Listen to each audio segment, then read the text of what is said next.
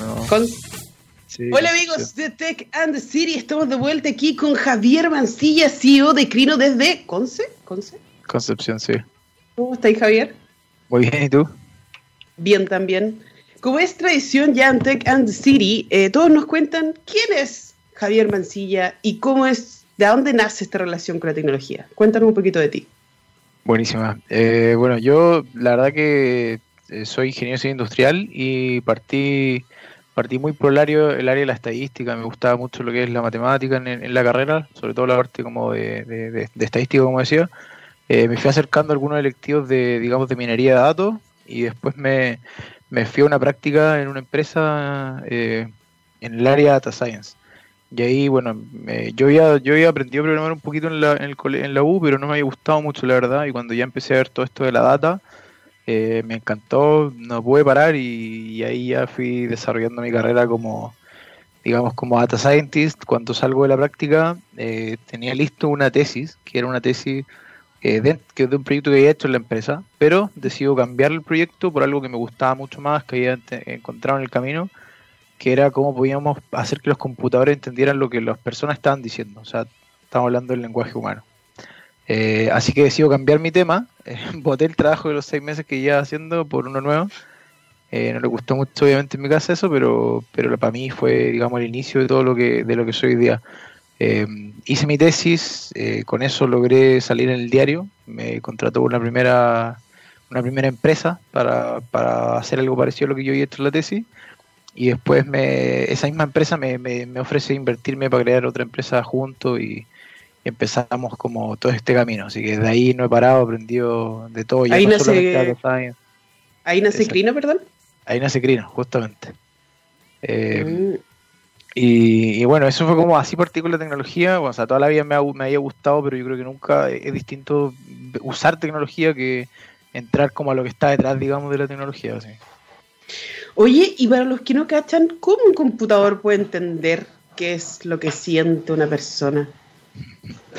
Bueno, básicamente los computadores aprenden como, a diferencia de los humanos, que los humanos aprendemos como por asociar cosas, eh, los computadores aprenden por repetición. Entonces, si empiezan a ver muchas veces algo, después empiezan a generar como patrones conductuales respecto a eso. Entonces, lo que tú haces, finalmente el trabajo de, de uno como persona desarrolladora es cómo pasarle la información al computador de tal forma que él pueda entender, como por ejemplo transformar la semántica en algo de dos dimensiones o en algo matemático. Qué extraño. Eh, igual es raro como pasar, pasar de, una cosa X como estadística, que igual tiene que ver con Machine Learning y todo lo demás, pero, pero después conectarlo completamente con tecnología y hacer todo un emprendimiento de eso debe ser extraño.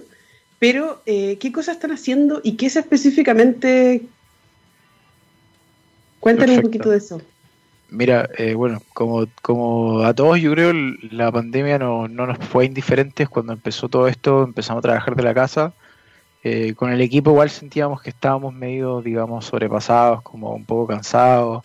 Los hábitos no eran los mismos, o sea, si bien trabajar un día en la casa o hacer home office es algo cómodo, que es conocido, todos los días trabajar en tu casa no es lo mismo y empezamos a notar que, que, que nos faltaba como más interacción humana, que de repente habían cosas que descuidábamos respecto a nuestras vidas. Y es por eso que nosotros, bueno, empezamos a hacer algunos estudios de teletrabajo con algunas empresas para entender un poco, eh, pero como que siempre esos estudios que hacíamos salían en el diario, salían afuera, pero no generaban gran impacto. Entonces decidimos que teníamos que usar la tecnología que teníamos nosotros para generar algún impacto en las personas, en la empresa, algo positivo.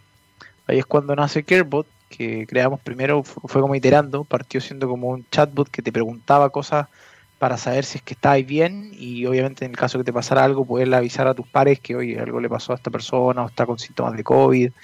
Eh, pero lo fuimos iterando mucho más por el modelo de negocio que tenía la empresa por lo que veníamos trabajando ya a un modelo en donde em, le ofrecíamos el servicio a la compañía para que un trabajador tuviese eh, acceso al bot. Y eh, bueno nos ganamos un fondo Corfo y empezamos a trabajar con un equipo de psicólogos clínicos y ahí es como súper interesante porque realmente uno del lado de la tecnología es súper cerrado pero cuando ya le ponía un lado científico humanista a esto, eh, te cambia totalmente la perspectiva.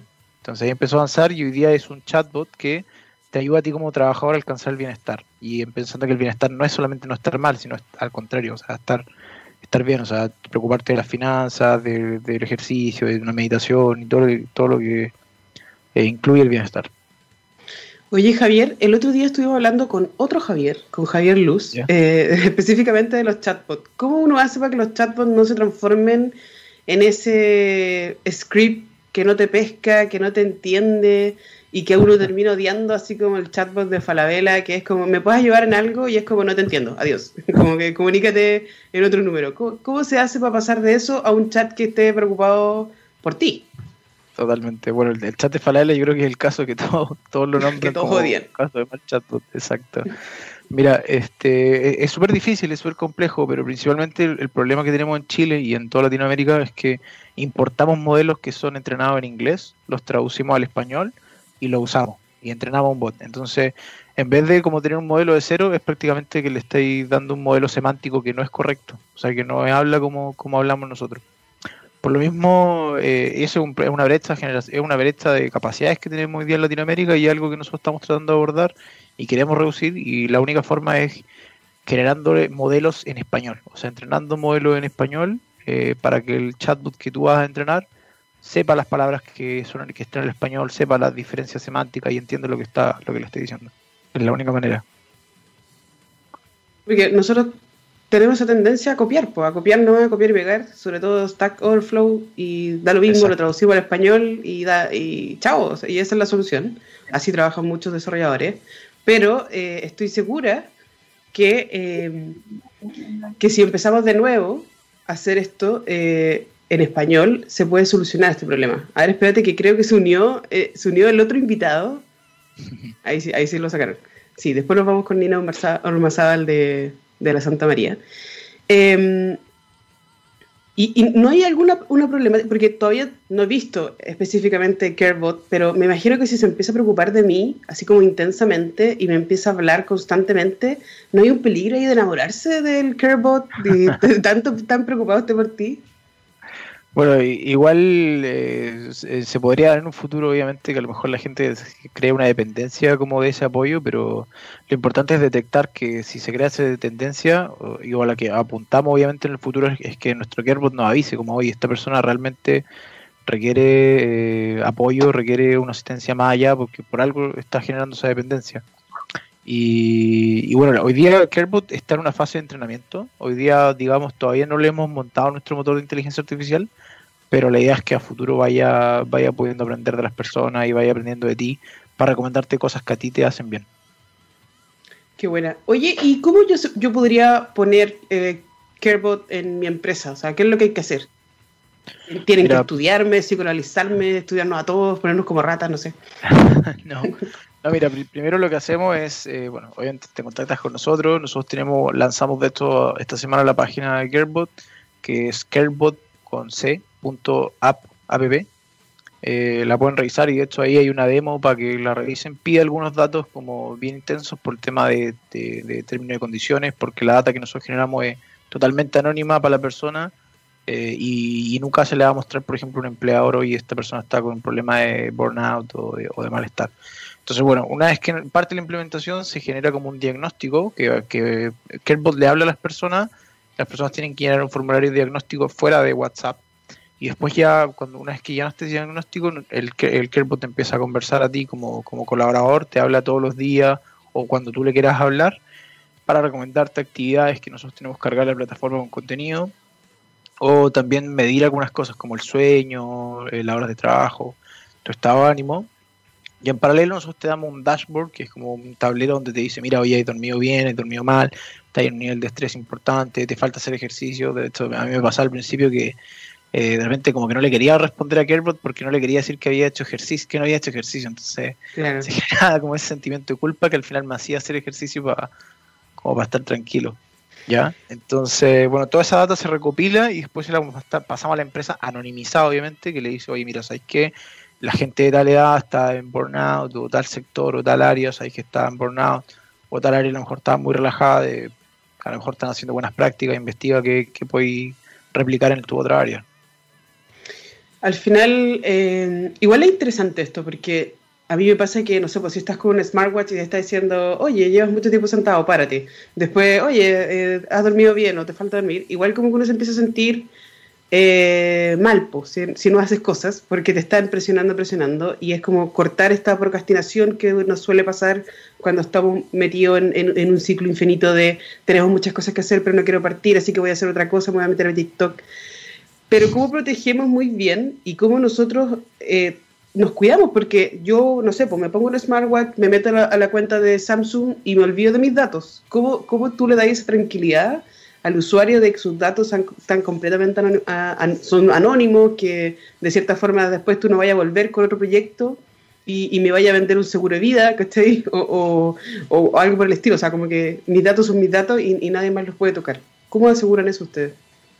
Totalmente. Bueno, lo primero, la empresa se compromete a, dar un, o sea, a firmar un término de condiciones que lo, elaboramos justamente con abogado experto en el tema de datos y por lo mismo nosotros nos comprometemos como empresa que no vamos a, dar esos datos a, tu empleador o a nadie más y que los datos solamente los vamos a ocupar para entrenar el, el bot y que obviamente sea más inteligente en el futuro y pueda darte un mejor, digamos, eh, te pueda dar mejores interacciones, te pueda dar eh, mejores recomendaciones a ti como persona, pero siempre buscando tu bienestar.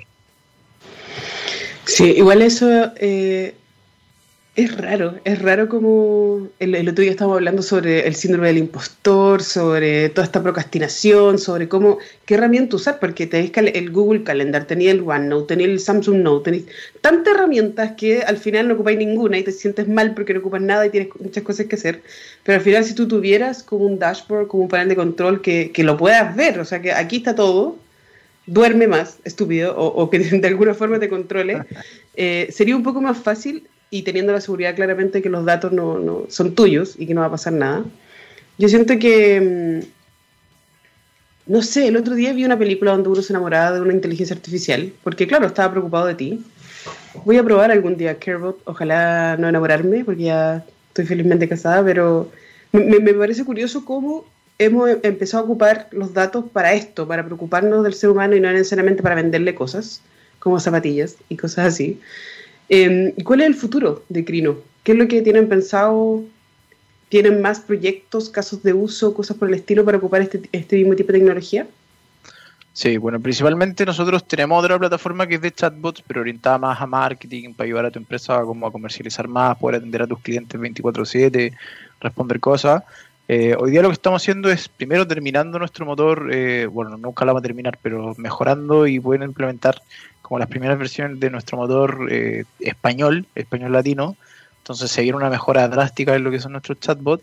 Eh, y lo que estamos haciendo igual, obviamente, para lograr esto es requerimos siempre mucho flujo de caja, por lo que estamos levantando capital en, Estados Unidos. ¿ya?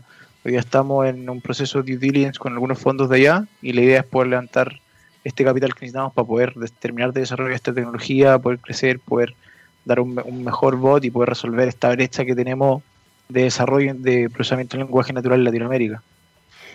Oye, y pasa también, ¿qué pasa con el lenguaje, con el español chileno? Porque, no sé, yo no es como que me siente hablar correctamente con un chatbot. Eh, eh, uno intenta, así como necesita ayuda, pero de repente como que no reconoce las mayúsculas, o, o, hay, o no sé, pues nosotros de repente no estamos acostumbrados a escribir bien con acentos. ¿También se están preocupando de ese tipo de cosas? Exacto, esa, es la idea principalmente. O sea, si bien los modelos como que uno pueda consumir de Google, a lo mejor, o copiar, como tú decís, eh, van a funcionar muy bien como, claro, cuando le ponen una coma, o cuando le ponen una mayúscula, pero la realidad es que la gente no escribe bien, sobre todo en Latinoamérica, entonces la idea es poder crear un, motor que tenga esta base eh, entrenada con texto real, con texto ya sea chileno, peruano, mexicano, que sea de todos los países y, y poder resolver de una vez ese problema que todos tenemos. ¿Caché que el otro día, o sea, no el otro día, ya llevo como dos años preguntándome y cuestionándome si estoy bien o no, porque cada cierto tiempo me aparece publicidad de algo que se llama Better Health, así como mejor salud, ¿cachai? Sí.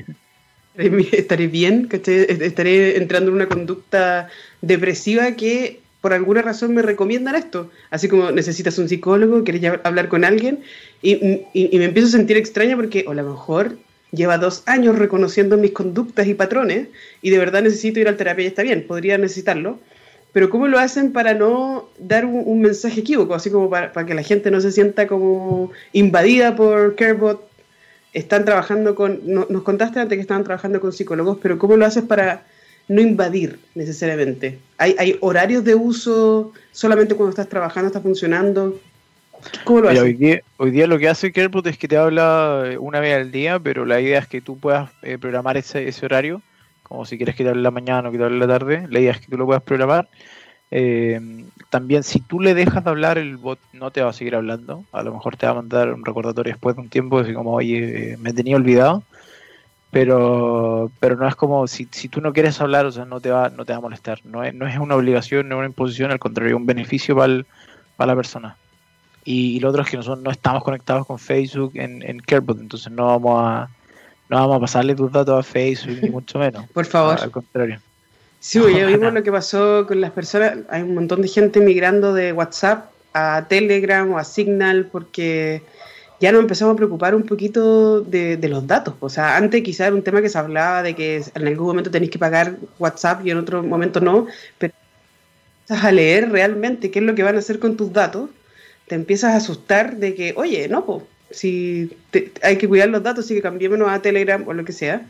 Entonces, súper preocupante que, que, o sea, a mí me gusta que la gente se preocupe qué es, lo que, qué es lo que está pasando con sus datos. Así debería ser una correcta educación de Revolución Industrial 4.0. Tus datos son tuyos, protégelos.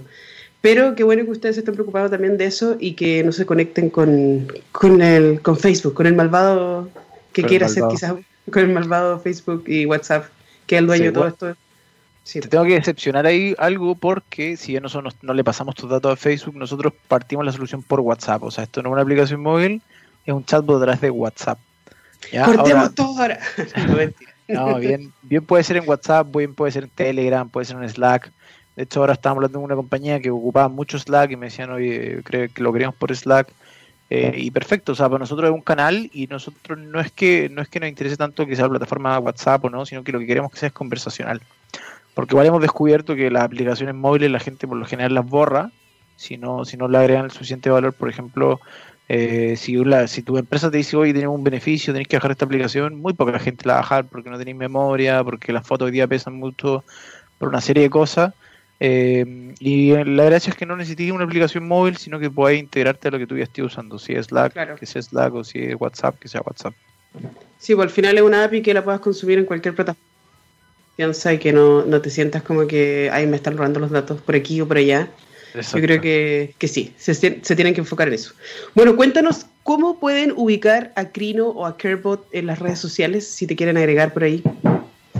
Bueno, en la empresa Crino está como crino.cl en, en, Instagram y la página es crino.cl y Carebot no tiene todavía redes sociales propias, pero la página ya es carebot.app.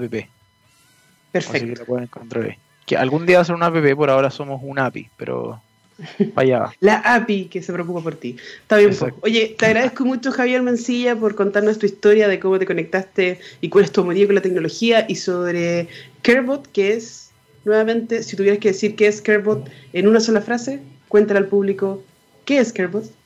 Bueno, Carebot es un chatbot que se preocupa por tu bienestar, así lo diría. Así tal cual. Va a ser tu nuevo mejor amigo. Así que si quieres saber más de Carebot, eh, lo puedes encontrar como carebot.app, ¿cierto? Y en crino.cl. Gracias, Javier. Gracias, muy bien. Gracias por invitarme. Igual. Chao, chao.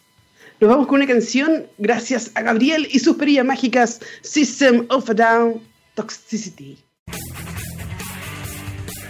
Hola amigos de Tech and the City, estamos de vuelta con tres mujeres espectaculares. ¿Sansanas todas, no? ¿Todas sansanas? Sansanas. Sansanas toda la vida de la Universidad Técnica Federico Santa María. Hola Nina, hola Fran, hola Lorraine, ¿cómo están? Muy bien, hola. Muy bien. Oye, eh, falta ahí distanciamiento social, pero lo vamos a permitir porque va a estar poco rato. Cuéntenos de una quiénes son, qué hacen y cómo se conectan la tecnología. Eh, bueno, voy a partir yo porque soy la más vieja nomás, una cuestión de edad aquí. no, bueno, yo soy Nina Ormazábal, soy académica de la Universidad Técnica Federico Santa María, profesora de arquitectura, actualmente la directora también del Departamento de Arquitectura. Y em, el proyecto que queremos compartir eh, con los Radio Escucha es un proyecto que se llama Casa Fénix y Phoenix significa For Emergency Post Natural Impact Extreme y es parte de una iniciativa que empezó en la universidad el año 2012 con nuestra participación como carrera de arquitectura más otros departamentos de la universidad en una competencia internacional de viviendas solares, donde básicamente nosotros hacemos viviendas solares en escala 1 a 1 y la ponemos a prueba. Y es una competencia universitaria, interuniversitaria, eh, que surge en Estados Unidos. Eso se los puedo contar más adelante para contar también por qué me metí en esto. Eh, bueno, hola a todos, mi nombre es Francisca Verdejo, eh, yo soy estudiante de arquitectura, ahora me encuentro realizando mi título y eh, soy team leader, student leader del equipo Casa Fénix. Buena. Yo soy Lorraine, ahora estoy en título, en proceso de título y actualmente estoy trabajando en la Casa Fénix en la parte de reutilización de aguas como para mitigación de incendios. Entonces estamos trabajando profundamente, aparte de la construcción de la casa y todo, mi aporte va a ser en ese, en ese sentido. Oye, me encanta que sean puras mujeres en, en esta entrevista, todo el Gear Power. ¿Y por qué, de dónde sale el tema de desastres? ¿Qué las llevó a, enfocarse en eso? Bueno, esta, eh, como dije al principio, esta iniciativa y, pretexto que nosotros tomamos para llevar una vivienda solar chilena a una competencia internacional europea, que fue en la que participamos el año 2014, era precisamente justo después del gran terremoto de Concepción del 2010. Y veíamos que todas las respuestas que aparecían para el terremoto, para la emergencia, eran la misma respuesta de siempre, que está como desde el principio de los 60, que era la media agua. Entonces ahí surge la pregunta, ¿cómo responder no solamente a los terremotos, a todos los tipos de catástrofes naturales que tenemos en Chile de una manera tecnológica viniendo de una universidad técnica y desde la arquitectura? Entonces, así es como surge el tema de responder a la emergencia. Y en esa búsqueda, una de las catástrofes naturales y provocadas recurrentes de nuestra región son la recurrente, que ya todos saben, la tuvimos la semana pasada, los incendios urbanos, que cada vez se, repiten más y más y, es, y a veces son mucho más catastróficos que los propios terremotos. Así que decidimos tomar esa excusa para desarrollar el proyecto y por eso que se llama Fénix también. Y esa fue la primera Casa Fénix, que es la que se construyó el año 2014, que se llevó a la competencia en Versalles, en Francia, que sacamos seis premios y fuimos sextos de los 20 eh, grupos universitarios. Y ahora estamos en la segunda versión, que es la versión norteamericana, que se supone que se iba a realizar a mediados de 2020 y que esta gran catástrofe mundial no, no dejó que se pudiera realizar y que va a ser online en abril de este año, de 2021. Entonces ahora estamos actualmente, por eso se llama Casa Fénix 2.0. Es la versión aún más tecnológica y, reinventada un poco y reinterpretada de la primera versión. Y en eso estamos. Y es así. perdón, perdón, Marita, ¿cómo surge esto para mí? Porque pienso que la carrera de arquitectura en la Santa María, uno de los sesgos más interesantes que tiene, es precisamente todo la parte de fineza en los aspectos técnicos y toda la parte tecnológica y de innovación tecnológica posible. Y eso es lo que fomentamos en nuestros estudiantes. Sí, me encanta la idea. A mí me tocó ir a visitar la Casa Fénix 2.0 y de partida no se ve como uno lo que, lo que está acostumbrado a ver, que una casa de emergencia es técnicamente una mediagua, como bien decía, y, no se ve como algo sólido, ni que te vaya a proteger, ni que te dé tanta seguridad. En cambio, esta casa es, algo que yo podría quizás comprar, no para una emergencia, sino que algo para vivir dignamente todos los días de mi vida, porque sí. ¿Cómo, cómo se integran los estudiantes a esto? O sea, ¿cómo, cómo, cómo nace? Yo entiendo, o sea, yo soy también, me especialicé en desastres, eh, y, me ha tocado ir por diferentes lugares del mundo a seguir especializándome y todo lo demás, pero lo que se ve constantemente son casas común y corriente de aguas que están ahí intentando resolver la problemática rápidamente, pero para que duren 10 años, 5 años, 20 años, y, eso tiene que cambiar. ¿Cómo se conectan ustedes con, cómo lo, transforman en su trabajo de título? O sea, a mí igual me parece interesante y que haya mujeres que estén liderando este proceso y, em, y que más encima lo estén representando a nivel internacional me parece bacán. Cuéntenos un poquito cómo ha sido la llegada de, esta idea al, municipio, al, Estado, ¿cuál es la respuesta? Bueno, eh, todo parte desde lo que es el, área de los talleres avanzados. Nosotros dentro de la universidad tenemos lo que es una formación eh, académica, la, normal, que llega hasta tercer, hasta tercer año, y ya en cuarto y quinto año nosotros elegimos lo que son los talleres avanzados, que es donde uno puede elegir el área, ya sea vivienda, eh, bioclimática, urbanismo, tecnología, y ahí es donde nosotros, dependiendo de los intereses personales, nos vamos desarrollando dentro del área que a nosotros nos gusta. Em, por lo menos yo y Lorraine eh, estuvimos trabajando muy desde cerca de lo que es el área bioclimática, em, porque eh, aquí es donde nosotros no solamente estamos trabajando eh, por la parte estética, los sistemas constructivos, sino que también estamos bastante em, informados al respecto de cómo es el confort del habitante. Y aquí es donde nosotros empezamos a cuestionarnos cómo es la vivienda actual, o sea, eh, lo que decimos esto de que post una catástrofe se construyen medias aguas, las cuales no tienen los niveles de estándares de confort climático necesarios para que una familia pueda vivir eh, cómodamente. Por lo cual nosotros comenzamos a cuestionarnos cómo podemos eh, mejorar la vivienda para que ésta sea lo más flexible posible y que también eh, integre lo que es el confort climático y todo lo que tiene que ver con eh, la adaptación de una familia eh, post-catástrofe, o sea, cómo volver a reconstruir un hogar sin llegar y, imponer la forma de vivir. Además están los temas del concurso Solar Decathlon, este, esta competencia internacional que es desarrollada por estudiantes.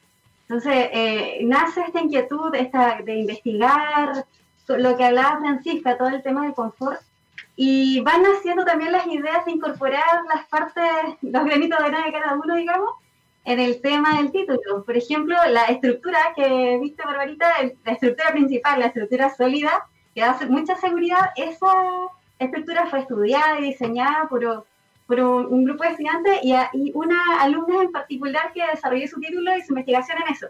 Entonces, eh, van haciendo como, eh, entre, como construyendo entre todos, más que más que una persona misma y, va, va siendo desarrollada.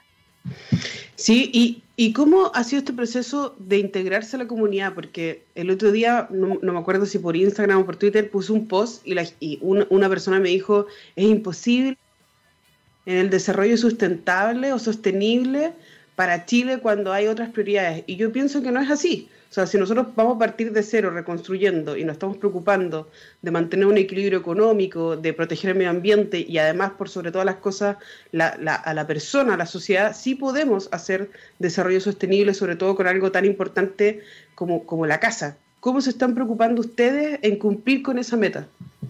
Mira, nosotros estamos trabajando, y que lo hicimos la vez anterior también, con una metodología eh, multisectorial quiere decir eso? Que eh, la, parte, la academia, la universidad, hace toda la parte técnica, ¿cierto? Nosotros desarrollamos los planos, creamos los proyectos, eh, toda la parte estética, toda esa parte la desarrollamos nosotros, desde la arquitectura, las ingenierías eh, las tecnologías.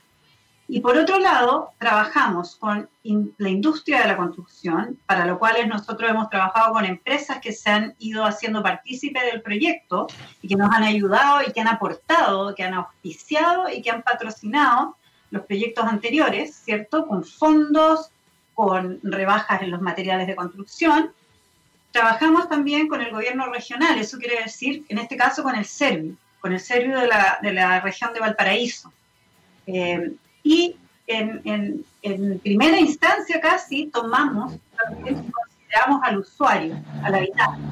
Entonces también trabajamos con los habitantes, que son las actuales víctimas de estos incendios que han quedado sin vivienda y los hacemos partícipes. Entonces nosotros en, en la primera oleada de este proyecto hicimos una vivienda que se recepcionó el año 2016 en el Cerro Las Cañas, que fue post incendio de abril de 2014, que fue para otra familia, Y trabajamos ahí con cuatro familias y seleccionamos la familia que estuviera más llana a experimentar, porque hay un grado de experimentación en estos proyectos.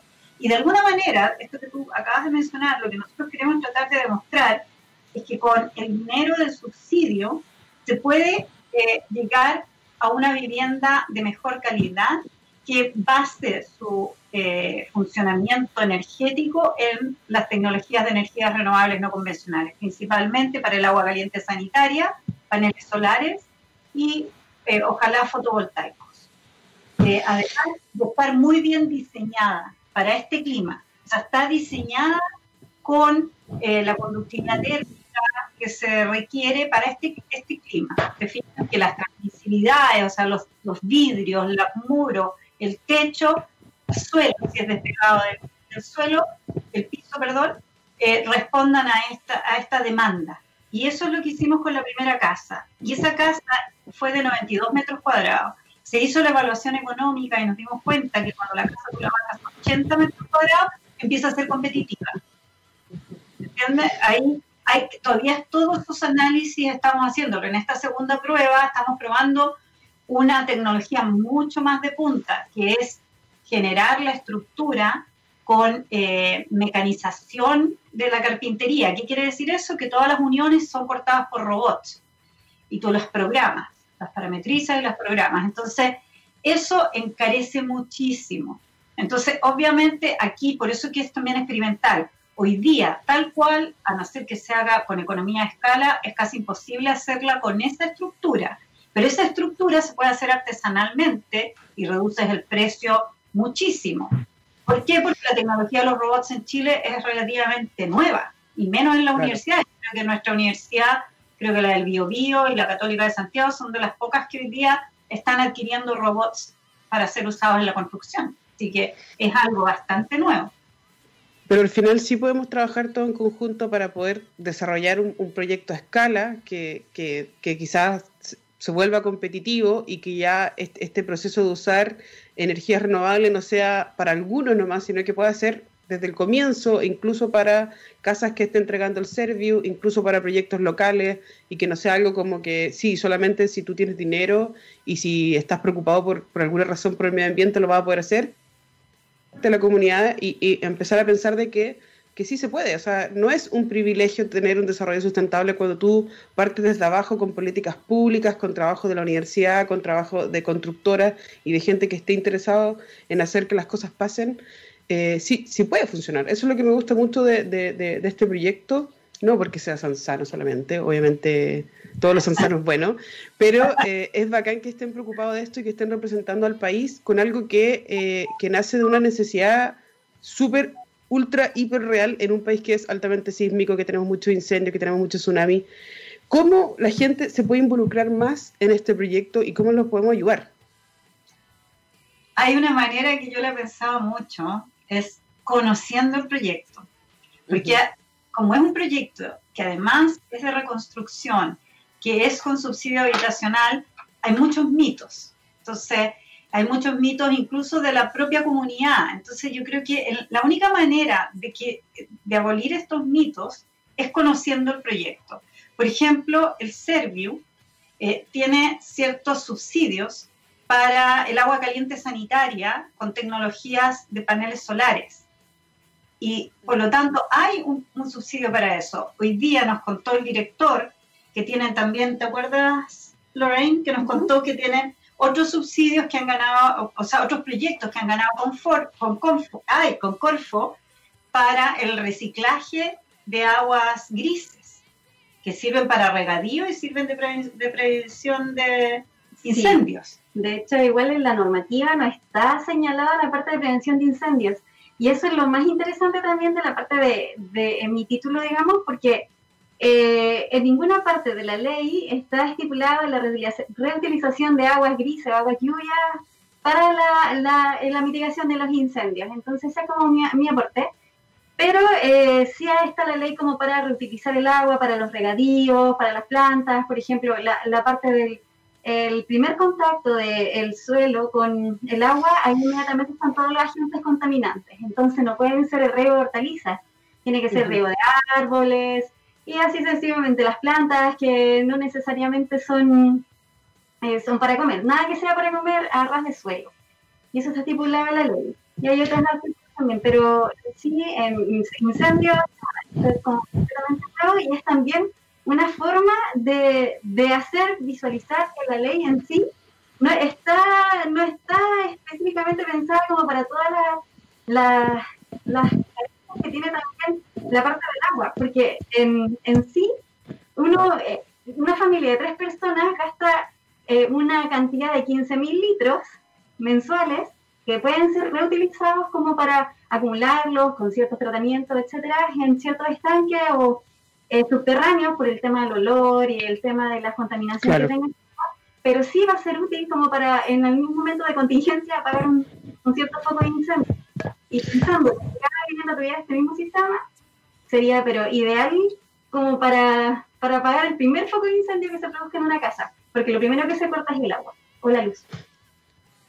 Oye, eh, felicitarlas 100% eh, por su proyecto, por, su, por sus ganas de, querer que las cosas cambien. Lamentablemente se nos pasó el tiempo volando. Yo sé que todas tienen muchas ideas, pero la vamos a invitar nuevamente para que nos vayan contando cómo va avanzando el proyecto. Fran, si nos puedes decir rápidamente cuáles son las redes sociales de Casa Fénix, del proyecto. Eh, bueno, nuestras redes sociales eh, nos pueden buscar en Instagram, Facebook, Twitter como Fénix Chile USM. Y también quería dejar los invitados a todas las personas que nos están escuchando de que nos encontramos en una campaña eh, de donación para poder eh, habilitar totalmente la vivienda de la familia eh, Uribe Troncoso para que puedan tener una, una, vivienda full equipada al momento de recepcionar su, su vivienda. Bueno, agradecerles, agradecerles, vamos a estar apoyándole ahí en la campaña en todas las redes sociales y nos vamos con una canción porque nos quedan pocos minutos para entrevistar también a Gonzalo. Un beso, muchas gracias chiquillas por todo, que estén bien. Gracias, gracias de la semana, Gonzalo Padilla, que creo que no me estaban escuchando, pero feliz cumpleaños, Gonzalo, oficialmente el 17 de enero, cumpliste un año más.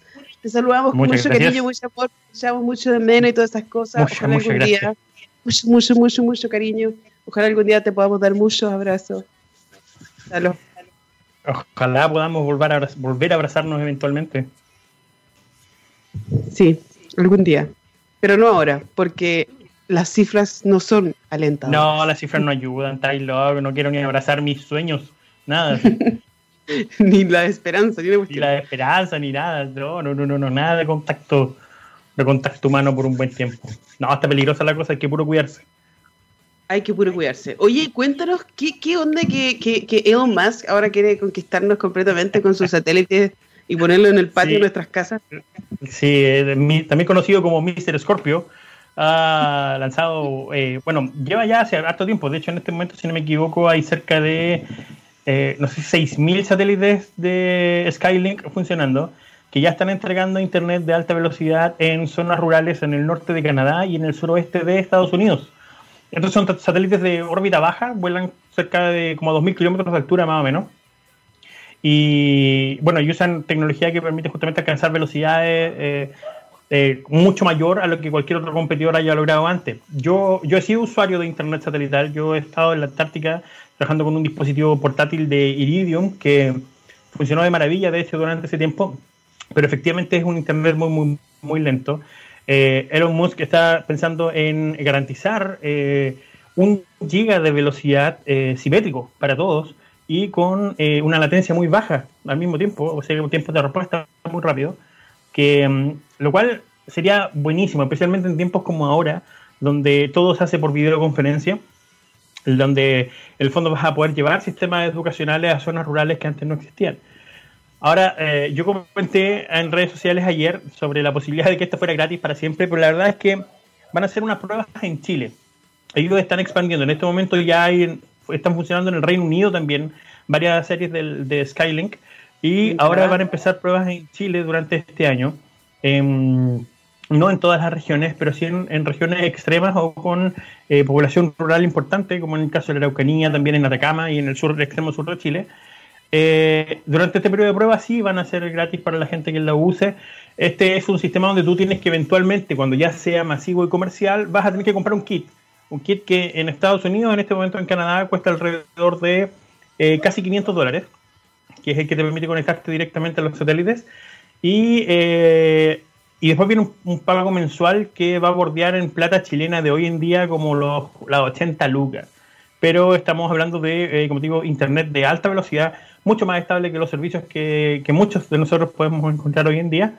Así que, mira, lo veo con harta esperanza, en el sentido de que quizás con un trabajo eh, de subvención por el Estado, pensando en las poblaciones rurales que lo necesitan, se va a abrir una nueva eh, área de comunicación para todos estos sectores que han estado olvidados durante el avance tecnológico y lo que ha sido la era de la Internet. Así que mm, las esperanzas están ahí. Es un proyecto bastante entretenido de Mr. Scorpio, así que esperemos que, crezca como, como debe ser. Sí, yo creo que lo que lo que nos tenemos que preocupar es que si nos está dificultando la capacidad de poder hacer nuestro trabajo astronómico o no, que eso es una de las, de las problemáticas que al inicio hubo en otros países donde se intentó de implementar, porque eso es lo fuerte de nosotros, No, no, nos va a cagar ahí toda la astronomía por, poner internet rápido y, cobrarnos, porque si fuera gratis otra cosa, pero nunca es nada gratis, porque hay que tener cuidado con los datos, a quien le esté vendiendo el alma y todas esas cosas. exactamente. Bueno, es es complicado, va a ser necesario balancear muy bien justamente los intereses de, cada país.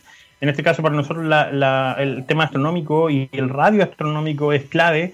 Eh, los satélites van a causar un ruido enorme. Esta es una enorme telaraña de satélites que se va a generar en, una órbita muy baja que va a interferir visualmente, va a interferir en los sonidos y, va a haber que desarrollar un, sistema que permita justamente tratar de compatibilizar ambas, ambas cosas. Así que esperemos que, resalga lo mejor posible. Yo, mi esperanza van enfocada netamente en lo que es las poblaciones rurales y, que puedan alcanzar eh, la conexión que necesitan con el resto del mundo. Oye, te agradezco mucho, mucho, mucho, mucho por el espacio, por el tiempo. Lamentablemente se nos acaba el tiempo y tú tienes otra entrevista, así que nada, te Nos vemos pronto en el próximo capítulo de Tech the City, el jueves 28, un día después de mi cumpleaños. Un beso y gracias a todos por acompañarnos en techradio.com.